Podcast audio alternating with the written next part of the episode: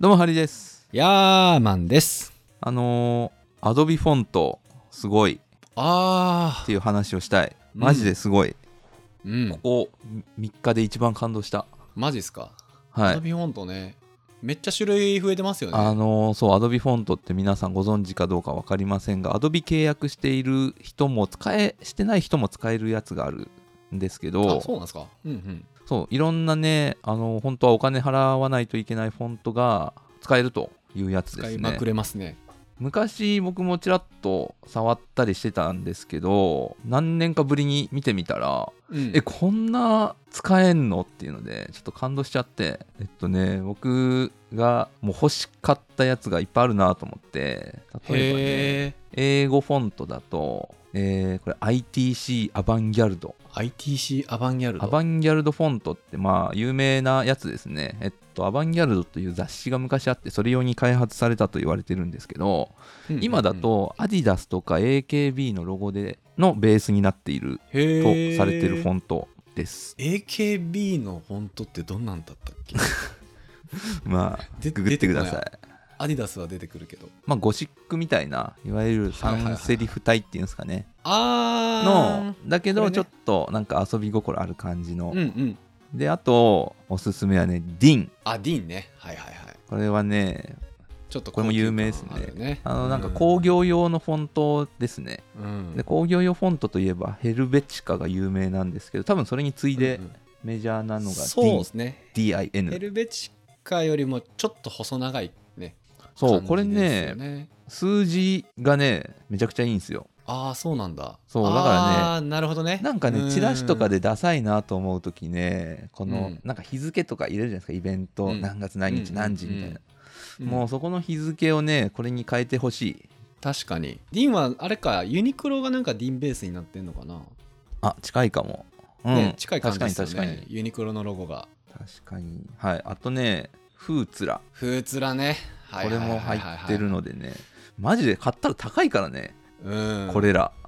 これらね万いやマジでヘルベチカディーンフーツラはもう王道王道にかっこいいやつですからね僕らはねあのルイ・ヴィトンのロゴのベースになっとるというので有名ですね、はいはいはいはいはいまはあい。これちょもっとねでも、うん、リンに近いけどちょっと個性的だよねこっちの方そうなんかねやっぱ高級感あって、うんなんかちょっと他と違うよねっていうのがねさりげなくあっていいですそうなんですようわ面白いなフォントの話あとね日本語もね日本語充実してるのに感動した僕は最近森沢フォントも結構すごいですよ日本語フォントめちゃくちゃ種類多いですから、そう森沢とフォントワークスは全部インストールした方がいいですねうんでも全部インストールするとさむちゃくちゃ重くなる 重いあとこの視覚デザイン研究所っていう、視覚デザイン研究所うん、なんかロゴジュニアなんとかみたいなフォントがあってデザインフォントですね、いわゆるロゴあーこれね この音声だけで「あーこれね」とかって言われたらめっちゃ気になると思うけどね、でで、うんもう今日はこれを言いたいがためにやってるんですけどうん、マルミンオールドマルミンオールド、うん、これね僕がね10年ぐらい前死ぬほど欲しかったけどお金なあくそうてなの買えなかったフォントああこれね絹田書体製作所っていうところが出してるちょっと明朝が丸くなってレトロになってるっていうもう名前そのまんまなんですけど、もうこれはあれですねこうお菓子のパッケージとかね和風のお菓子のパッケージにそ使ううとそうすとごくかお酒とかねうんいい感じになるよね丸ミンオールドうんマジでちょっと嬉しくなっちゃってこれ見た時にはいはいはいはい僕ねそれ系でいくとはんなり明朝っていうのもあるんですけどなああのフリーのそう結構好きですねあ丸いフリーじゃないわあれ美しい明朝だあ美しい美しい明朝あれも好きはんなり明朝と明朝ってあフリーだフリこれね可愛いんすよ明朝明朝をすごく可愛くした感じーわかる明朝からこのトゲを取った感じうんちょっと丸っこい感じのそうあれねなんか好きなんですよでさっき言った美しい明朝も似てません、丸みにうんうん、うん、なんとなく雰囲気がちょっとレトロ感がある美しい明朝もいいですよねウェブフォントとかで使えるんで、たまにサイトでも見ますね。僕あれですよあのー会社の封筒とか美しい明朝でやってますねへえ。住所入れるじゃないですか入れるお客さんのそれ全部美しい明朝でやってますね、へえ配達の人なんか読みづらくないですか 読みづらいかもしれないねえ いやでもねそんな読みづらくなんないですよまあねうん、うん、手書きより全然読みやすいですよね手書きより全然読みやすいんでねであとね僕フォント1000っていうフォント1000って読むのかなこの数字で1000昔なんか文字パス定額みたいなサービスで配信されてた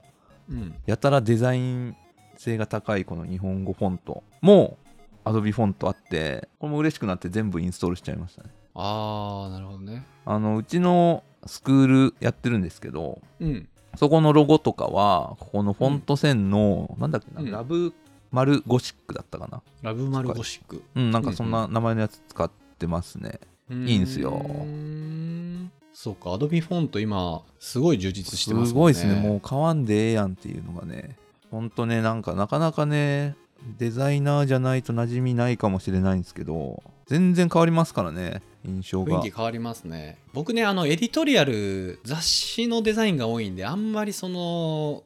特徴的なフォント使うシーンがないんですよね、いや僕も全然使うシーンはないですうよんなんかチラシとかポスターとかさロゴ作る時はねこういうのをベースにうんやりますけどねうんうんうん僕フォントの好きな話があってなんだかな子供のテストのフォントを変えたらなんか今までその全然文字を読めなんかディスレクシアじゃないけどそれ系の人がうんテストの問題ができないっていうのでなんかすごい嫌だったらしいんですけど、そのテストのフォントを教科書体に変えたらうん読めるっていうので、なんかへそのー子供がすごい喜んでたみたいな話がすごい好きなんですよすごいですねなんかそれはね森沢の UD フォントの教科書は体いはいはいでユニバーサルデザインンねそうそううんうんうんうん誰にでも読みやすいという UD のシンゴシックとかねむむちゃくちゃ読みやすいもんね UD 信号も配信されてますよあアドビでやんのうんじゃあもう森沢いらんやん UD 森シンゴな沢んだパスポートいらずですよねあれもなんか年間5万ぐらいうんかかりますもんね契約してたらする久しぶりに Adobe フォントチェックですなこれはもうちょっとテンション上がっちゃいますよへえもうね長くねデザイナーやっててエディトリアルとかやってるとなかなかねこう新しいフォント使い慣れてないんで分かんないんですよねでも手癖でやっちゃうでしょどうせそうそうそうそういつも使ってるあれ使っとこうみたいなそうそうそうそうでもねやっぱ自分も進化していかないとダメですよ ねデザインスキルねこういう新しいフォントをねどんどん取り入れていかないとねそうですよ今とかもあの「鬼滅の刃」で使われているあのフォントがとか言ってますからみんなああそうなんだ絶対このフォント使うことないよなっていうやつもありますもんねある鑑定流とかさ知って清る流かあの筆文字みたいなやつあ そう筆文字じゃないそ相う撲みたいなそうそうそうそうそうこれとかもうなんやろラーメン屋とかしか思いつかないもん ねそうね僕あの昔アニメのロゴのフォントを特定するだけのブログをやってたことがあってへえ僕のやってたブログの中では一番人気があった多分まだ残ってますねあそうなんだうんアニメねそうロゴのフォントをね僕あのーごごめんなさい話してるはいはい時に広角機動隊のフォント好きっすねあの初期のあのアニメ版のなんかふにょふにょっとしたやつそうふにゃふにゃってしたやつ金なんだっけなんとか総体みたいなあそうなのこれ全然わかんないんだけどうん僕持ってますよあのフォントあマジでうんこのフォントをこういう使い方するのすげえむずいと思うんですよね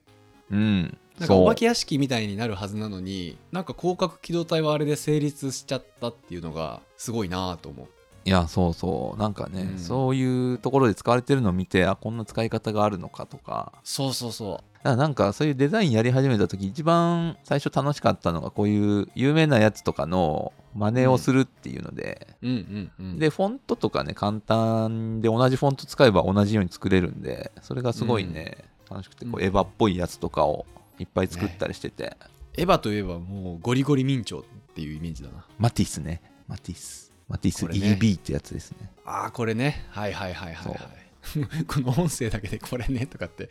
聞いてる人今どんな気持ちなんだろうちなみに言うとあのエヴァの明朝体は、あのうん市川紺の、何でしたっけ金田一金田一耕介か、